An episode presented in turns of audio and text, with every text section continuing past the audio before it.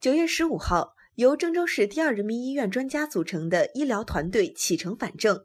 至此，郑州慈善援疆光明行活动圆满完成。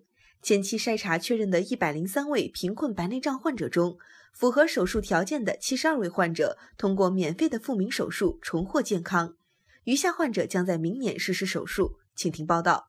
看见了吗？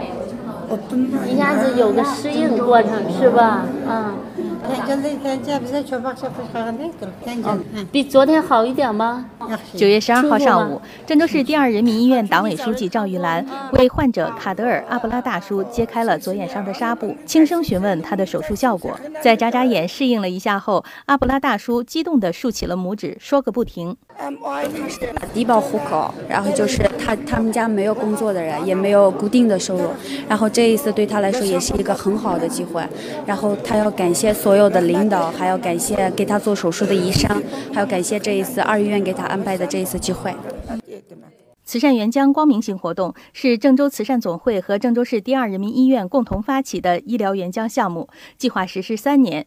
主要是结合当地的实际需要，发挥郑州市第二人民医院眼科的专长，为新疆的贫困白内障患者解除病痛。郑州市二院纪委书记梁伟，医院投入了六十万元的专项慈善资金，携带了进口的晶体一百二十余枚。专家团队于九月三日赴疆，开始进行了前期的手术筛查。白内障是新疆的高发病。光明行慈善项目一经推出，就受到了哈密百姓的欢迎。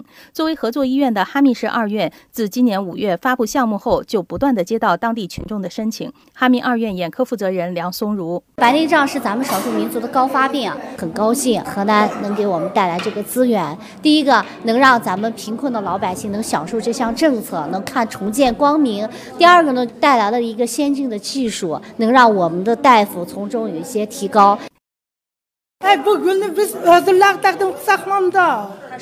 这个大嗓门的老大娘是六十四岁的乔潘丽古丽物手。手术期间，新疆生产建设兵团第十三师党委常委、副师长王增成，郑州市卫计委党组书记、主任傅桂荣等郑哈两地的领导纷纷带着鲜花来探望康复后的患者。当伊州区委副书记马宏伟把鲜花送到务手大妈的手中时，他大声地说：“这束鲜花就应该送给为他做手术的医生。”立刻就在人群中找到了王谦，在大家的掌声中，把鲜花送到了王大夫的怀中。这让正在为大家复诊的王谦感动得眼圈通红，激动了那一会儿脑子有点空白，你知道吧？感觉幸福感、价值感特别强。王谦是这次援疆医疗队的骨干专家，是第二人民医院临床经验丰富的眼科白内障病区主任。面对记者的采访，在患者面前一直强压感情的王谦，终于掉下了感动的泪水。哈密百姓的淳朴，也让他对自己从事的慈善行动有了更深的认识。实际在给他们献爱心的当中，自己也是一种受到幸福感的波及了状态。就是说，你把爱心献给别人的时候，他回馈给你了，也是爱心。我觉得一个人的幸福感来于自己的内心。你做好每一件事儿，给别人带来了好处，最美好，最美好了。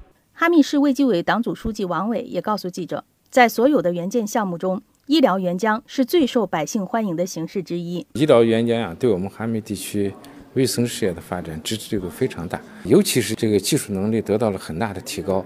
无论是从节省医保资金，给老百姓解决了看病难、看病贵的问题啊，都得到了极大的缓解。哈密市委副书记李香玉高度评价了慈善援疆光明行活动。郑州第二人民医院承担了中华民族助残济困的传统美德。